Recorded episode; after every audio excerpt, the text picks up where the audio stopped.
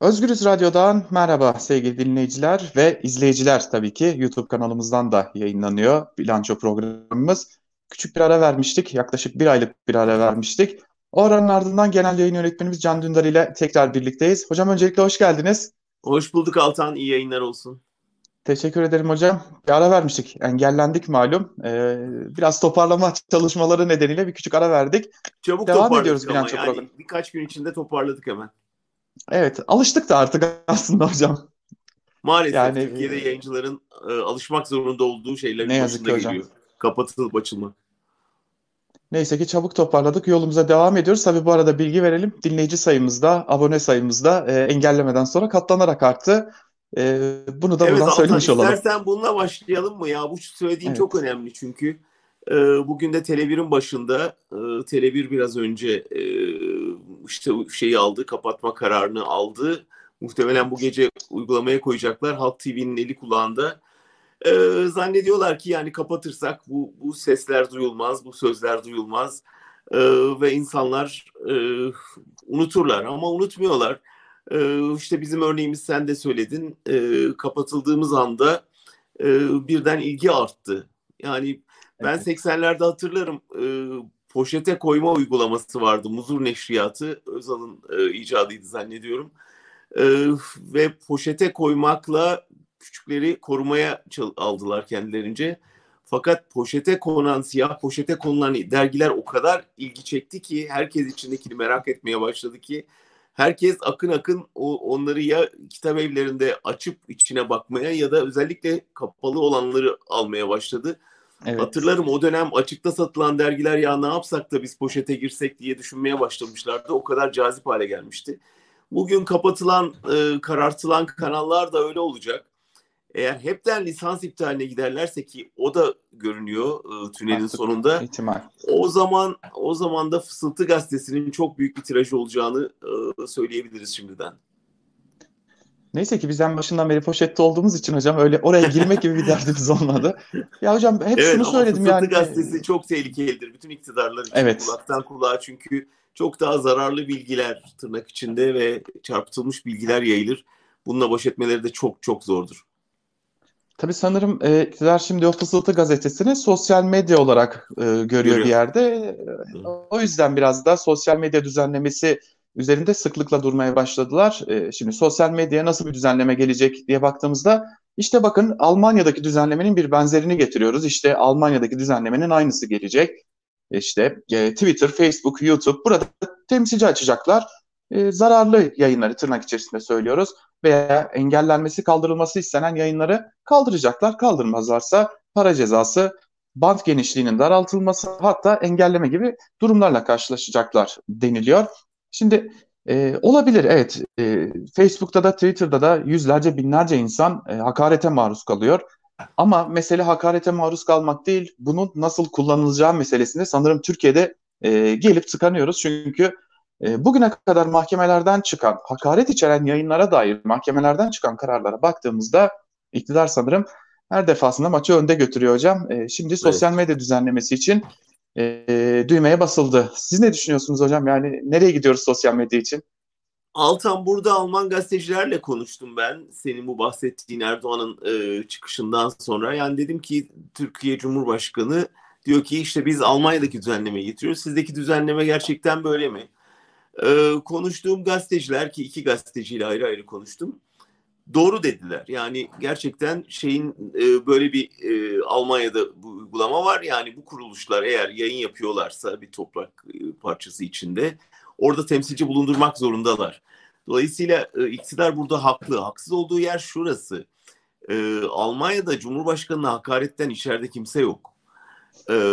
Dolayısıyla Erdoğan'ın bunu nasıl kullanacağı o kadar belli ki. Yani oraya atadığı evet. Twitter'ın atacağı temsilciyi direkt hapiste tahayyül etmemiz lazım. Yani o bir şantaj aracı olarak kullanılacak bir e, koz, e, bir rehine olacak. Dolayısıyla yani Twitter, Facebook e, ve diğerlerinden aslında bize rehine yolla ki ben pazarlık yapabileyim çağrısı yapıyor iktidar. Yoksa demokratik bir ülkede elbette doğru olabilirdi ve buna herkes hak verirdi. Tıpkı şimdi turizmde olduğu gibi Diyorlar ki ya niye öbürlerine kapıyı açıyorsunuz? Bizim rakamlarımız daha iyi. E bir düşün bakalım niye o sizin rakamlarınız daha iyi de size açmıyor kapıyı. Yani Türkiye bütün inandırıcılığını yitirdi o son evet. e, yıllardaki uygulamalarıyla. O yüzden ne turizmde ne medyada e, atacağınız hiçbir adımı Batı kamuoyunun doğru algılamasına imkan yok artık. Ya tabii e, ben aslında bazen şunu da düşünmüyor değilim hocam. Ekonomimiz kötü malum. E, yani artık cari açık ortada. Borç çevrilemiyor. Borcu borçla kapatma durumu bile artık mümkün değil. 1 liralık borcu ödemek için e, hazine artık 2 liralık borç almak zorunda kalmış durumda. E, şimdi bir de düşününce yani Twitter buraya geldiğinde belki biraz da gelir kapımız olacak. E, hazine için en azından bir miktarda olsa evet. bir de gelir kapısı olacak. Çünkü çok ciddi bir oranda para cezaları da öngörülüyor. AKP'nin e, planlamasını yaptığı düzenleme en azından bu şekilde hocam. Ama tabii, tabii en önemlisi e, haber almaya ilişkili olan yanı. Kesinlikle. Altan sen de görüyorsundur. Yani insanlar artık gazete okuma alışkanlığını neredeyse tamamen evet. yitirdi. Şimdi kanallar da kapatılınca e, özellikle orta yaş genç kuşağın yegane haber kaynağı olarak bu, bu mecralar kalacak. Orada da e, ne kadar hızlı haberin yayıldığı, tepkinin ne kadar kolay örgütlendiği ve bazen sonuç verdiğini de görüyoruz. O yüzden bu iktidarı korkutuyor tabii. Tabii. Tabii hocam şimdi yayına devam ederken bir haber daha geldi. Onu da paylaşmış olalım. Belki bunun üzerine de birkaç cümle söylemek gerekecek. İnfaz yasası çıkmıştı biliyorsunuz e, pandemi sürecinde. Eşitsizliği tartışma konusuydu. Anayasa Mahkemesi CHP'nin başvurusunu reddetti. Böylelikle e, meclisten geçen infaz yasası eşitsiz haliyle yürürlükte kalmaya devam edecek. Neden bunu bir de hatırlatmış olalım? Dün de Cumhuriyet Halk Partisi çoklu baro düzenlemesinin iptali için Anayasa Mahkemesi'ne başvurdu. Engin Altay e, Anayasa Mahkemesi'nin önünde yaptığı açıklamada e, yüksek mahkemenin doğru kararı vereceğine yüzde yüz inanıyoruz demişti. İlk karar çıktı pandemi sürecine dair AYM'den. E, şimdi bir de çoklu baro orada e, Anayasa Mahkemesi'nde artık.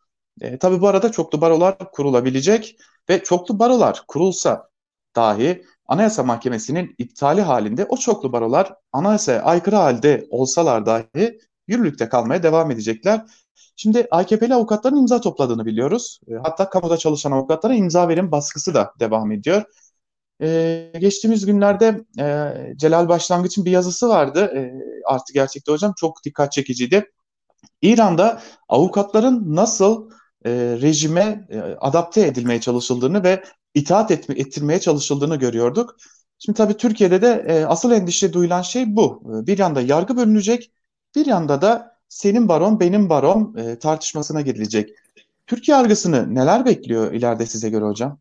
Aslında iki iş noktayı sen belirttin. Bu çok önemli. Bir barolar önemli bir güce sahip. O gücü kırmak. Ee, iki işte kendi partiye partili avukat sistemi getirmek. Geçenlerde Akın Atalay bir başka boyutuna dikkat çekti. Benim de dikkatimi çekti. Ben de sizinle paylaşayım.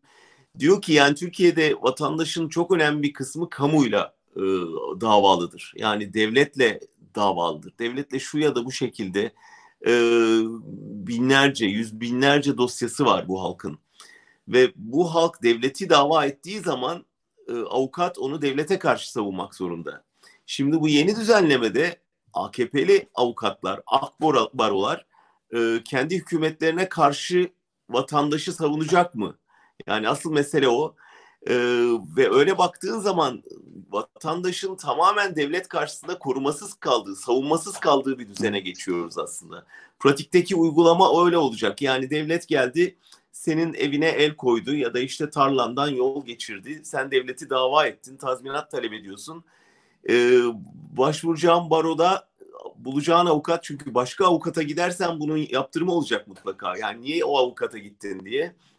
E, partili avukat gelecek yakasında rozetle ve diyecek ki ya bir dakika e, bakan bey aradı beni bu, bu davayı e, gereksiz görüyor.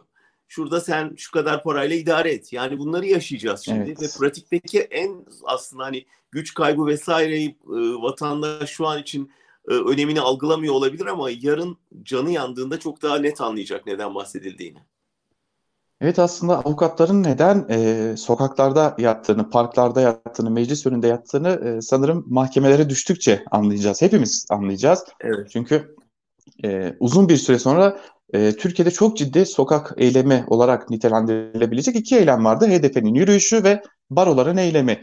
E, her ikisinin de e, temel noktası farklı noktalardan da olsa e, demokrasi ve hukuktu. E, olmazsa olmazımız iki noktadan çağrı yapılıyordu. Sanırım demokrasimizi zaten kaybetmiştik. Hukuk da tamamen savunma ayağıyla birlikte çökünce kıymetini anlayacağız. Hocam hukuktan bahsetmişken e, şu Ayasofya konusuna e, değinelim. Çünkü siz e, Özgür Yorum'da zaten uzun zamandır değiniyorsunuz, e, işliyorsunuz. E, öncelikle sizin bir yorumunuzu alayım. 24 Temmuz yaklaşıyor. Bir hafta kaldı. Önümüzdeki hafta Ayasofya'da bir namaz kılınacak. E, gelen tepkiler de umurumuzda değil dedi Cumhurbaşkanı Erdoğan. E, ne oldu da AKP düne kadar tuzak olarak gördüğü e, bu Ayasofya konusunda şimdi bir e, Fatih mücadelesini, e, fetih mücadelesinin Fatih haline geldi.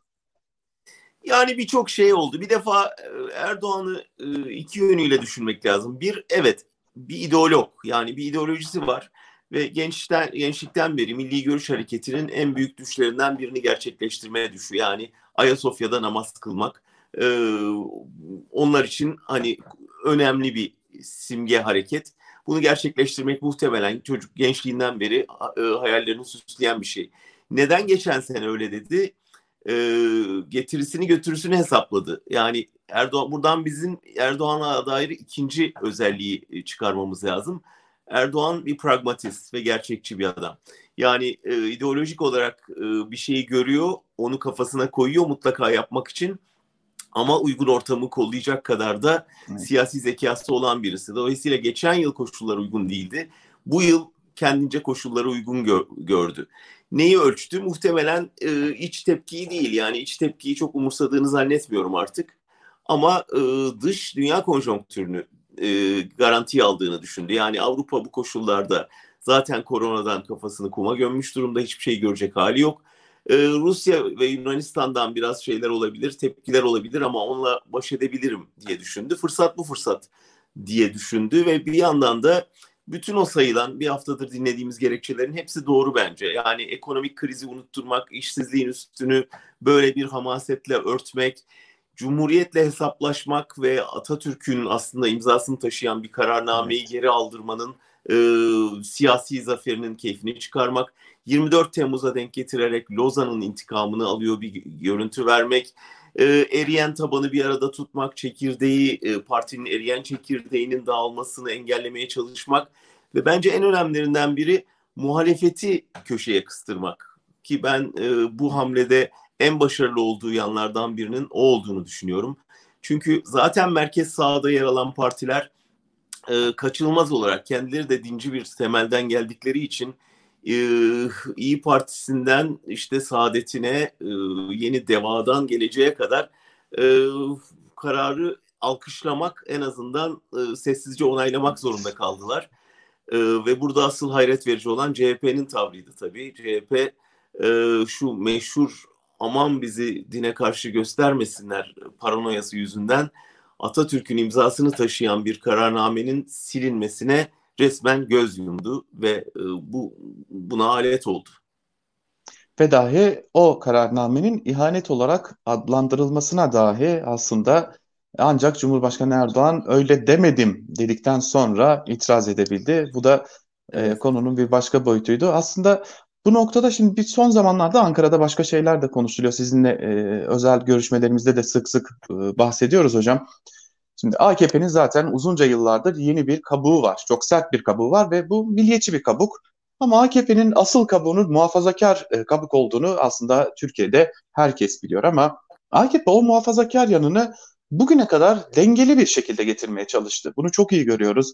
E, kimi noktalarda muhafazakar adımlar atıp kimi noktalarda dengeleyici adımlar attı ama son dönemlerde AKP içinde muhafazakar, ağır muhafazakar, sert muhafazakar kesimlerin artık ağırlığını koyduğunu görüyoruz. Hatta tabiri caizse e, bu kelimeyi kullanalım kelle istediklerini görüyoruz. İşte Kadın Erkek Fırsat Eşitliği Komisyonu Başkanı Canan Hanım e, İstanbul Sözleşmesi'nde kalmalıyız ısrarı yüzünden e, komisyon başkanlığından oldu. Şimdi AKP MKYK'sı içinde e, İstanbul Sözleşmesi'nde kalmalıyız diyen isimlerin e, hedef gösterildiğini biliyoruz. Yani onlar gitmeliler şeklinde e, özellikle Yeni Şafak'ta, Akit'te e, onlar gitmeliler biçiminde hedef gösteriyor ve dikkat çekici olan bu yangını AKP'li kimi milletvekillerinin e, MKYK üyelerinin de e, at, e, olun taşıdığını görüyoruz. E, tabii bu hali hazırda Ankara'da AKP o sert milliyetçi kimliğine çok katı bir muhafazakar kimlik eklemeye hazırlanıyor ve buna göre bir politika yürütecek e, düşüncesini ekliyor Ankara'da. Tabii bu ne anlama geliyor sorularını da sorduğumuzda özellikle bunu muhalefete sorduğumuzda muhalefet açık bir şekilde şunu söylüyor. Daha fazla İslam coğrafyası, daha fazla sorun, daha az demokrasi, daha az itiraz için sert bir muhafazakar kimlik her zaman kullanışlıdır şeklinde cevap alıyoruz. Ee, şimdi bu bilgiler ışığında ben size şunu sormak istiyorum aslında hocam. Ee, sert bir muhafazakar kimlik, AKP'nin sert bir muhafazakar kimlik uygulaması için şu an ülke müsait mi ve bu bize ne getirir? Bence dediğin çok ilginç bir gözlem Altan. iki nedeni var. Bir, içeriye baktığımızda içeride Erdoğan'a temel muhalefetin e, sağdan geldiğini düşündüğünü zannediyorum. Yani solu bir e, sosyal demokratları HDP'yi bir tehdit olarak görmüyor. Onlar kolay boş edebileceği şeyler. E, ama yükselen yeni iki kurulan iki yeni parti ve orada merkez sağda oluşabilecek bir e, birliktelik e, AKP'yi tehdit edebilir. O, o yüzden e, bunu yapmak zorunda yani partiyi daha muhafazakar bir çizgide gösterip onların önüne geçmek zorunda. Onları zor durumda bırakmak zorunda. Onlara bana itiraz ediyorsanız bak Ayasofya kararına itiraz ediyorsunuz ya da işte e, ailenin dağılmasına hizmet ediyorsunuz demek zorunda. Çünkü aile merkez sağın dindar partilerin kutsalı. E, aile derken tabii kadın dövmeyi bunun içine katarak söylüyorum. E, dolayısıyla itiraz edemeyeceği şeyler. Sonuçta CHP itiraz ederse yüzde 25 işte hadi HDP de etsin yüzde 35 diye düşünüyor ama öte yandan tutmak zorunda olduğu ortada bir yüzde 30-35'lik kitle var ki onu e, ancak böyle manipüle edebileceğini düşünüyor bence. O açıdan iç politikada böyle bir hesabı var. Dış politikada ise e, yavaş yavaş değil yani giderek hızlanan bir şekilde Türkiye'nin gözünü batıdan doğuya çevirdiğine uzun zamandır tanıklık ediyoruz. E, artık Avrupa kapısını umudunu giderek yitiren o müzakerelere son veren, zaten turist de gelmiyor, para da gelmiyor, tam üyelik hayal oldu, yeni chapter açılmıyor. Dolayısıyla biz Avrupa'yla, yani bugüne kadar yapılan reformların birçoğu biliyorsun yani Avrupa'ya şirin görünmek, Avrupa ile ticaret yapabilmek, Avrupa'nın e, işte tam üyelik sürecini açabilmek vesaire içindi. Şimdi bunlar azaldıkça ve ilgi alanı işte Rusya, Suriye, Irak, Libya olmaya başladıkça e, Suudi Arabistan ve Katar'la e, ya düşman ya dost olundukça ilgi alanı değişti Türkiye'nin. Yani dolayısıyla muhafazakar kabu, kabu, kabuğa bürünen AKP değil aslında Türkiye. Yani Türk AKP ülkeyi o e, kabuğun içine e, zapt etti, rapt etti ve buradan çıkışın bütün kapılarını da kapatmaya çalışıyor kendince. Evet, e, tam da bu noktada hocam bir Libya konusuna da değinmeden geçmemek gerekiyor. E, sık sık baktığımızda Libya'da çeşitli basın yayın organlarında sadece Libya'da değil birçok basın yayın organında artık Büyük Savaş Kapı'da e, haberlerini görüyoruz. Yeni Şafak'tan Yeni Akit'e kadar e, bu haberler yapılmaya başlandı artık. E, Sirte ve Cuf Cufra'ya doğru bir yürüyüş gerçekleştirecek gibi görünüyor e, Sarraç güçleri ve bunun karşısında Mısır ve Hafter duruyor e, hava üssünün bombalandığını, Türkiye'nin gönderdiği silahların orada e, ki bunlar milyonlarca dolarlık silahlar bunun altını çizmek gerekiyor. Yok edildiğini biliyoruz. E, Libya bir meclisi Suriye'den daha sert bir hale gelecek gibi bir görüntü var. Zira orada vekaletten ziyade doğrudan devletlerin yer aldığı bir hal de ortaya çıkmaya başladı. Ee, siz nasıl görüyorsunuz hocam Libya'yı?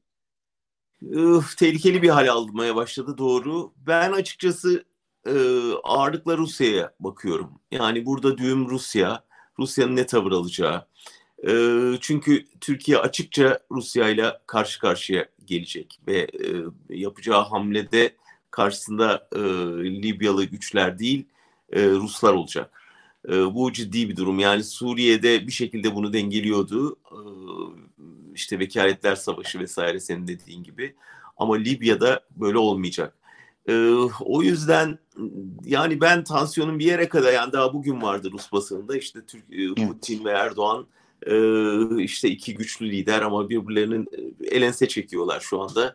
E, ama iş ciddiye bindiğinde bir şekilde e, bir masaya oturup buna bir çözüm bulurlar diye bir beklenti var. E, olabilir yani Erdoğan özellikle tansiyonu yükseltiyor olabilir daha çok e, masaya güçlü oturabilmek için. Ama ben Türkiye'nin böyle bir çılgınlığı yani Rusya ile karşı karşıya gelmek gibi bir çılgınlığı Türkiye'nin demeyeyim de Erdoğan'ın yapacağını çok düşünmüyorum. E, ama tehlikeli bir tırmanış olduğu ortada. E, S-400 meselesi dikkat edersen aniden ortadan kayboldu. Evet. Yani bu S-400'ler ne oldu şimdi? Ee, Türkiye aldı dedik ki kullanmadık rafa kaldırdık. Sonra Ruslar çok ilginç bir bayrak gösterip e, kullandınız hem de F-16'larda kullandınız dedi. Büyük bir sırrı ele verdiler eğer doğruysa. Ee, dolayısıyla hani bu arka planda bir kaynama var. Ee, özellikle Rusya ile Türkiye arasında. Ee, sorun Libya'da gibi görünmekle birlikte aslında Ankara ile Moskova arasında e, gidip gelecek ciddi bir e, hesaplaşma var orada. E, Erdoğan Avrupa'dan sonra Rusya ile de hem de Amerika'da Trump'ın bu kadar zorda olduğu bir dönemde Rusya ile de çatışmayı göze alır mı? E, tabii çok köşeye sıkıştığı bir aşamada her şey beklenir ama ben biraz daha e, ben de Rus basınında bugün yer alan yorumlar gibi düşünüyorum el yükseltiyorlar ve bir noktada e, tansiyonu düşürmek zorunda kalacak diye tahmin ediyorum. Dileriz gerçekten tansiyon düşer ama e, bir daha da yükselmemek üzere düşer çünkü e, dün çok Bunu göreceğiz ama Altan yani düşmesi evet. çok zor sen de biliyorsun yani bununla tansiyonla yaşayacak Türkiye. Çünkü öbür türlü tansiyon dindiği zaman herkes ekonomiden konuşmaya başlıyor. Kesinlikle hocam. Dün e, bir e, görüşme için bir gazeteci arkadaşımla görüşme için Ankara'da bir yerden bir yere giderken taksiye bindiğimde bir taksici artık yakınmaya başlamıştı ve polislikten birkaç sene önce istifa ettiğini söyleyerek yakınmaya başladı. Ve e, artık biz bıktık, biz yorulduk, biz insanca yaşamak istiyoruz. Artık e, bir şey düşünmeden ne olacağız, ne, ne bitecek, savaşa mı giriyoruz, ölecek miyiz, kalacak mıyız düşünmeden yaşamak istiyoruz dedi.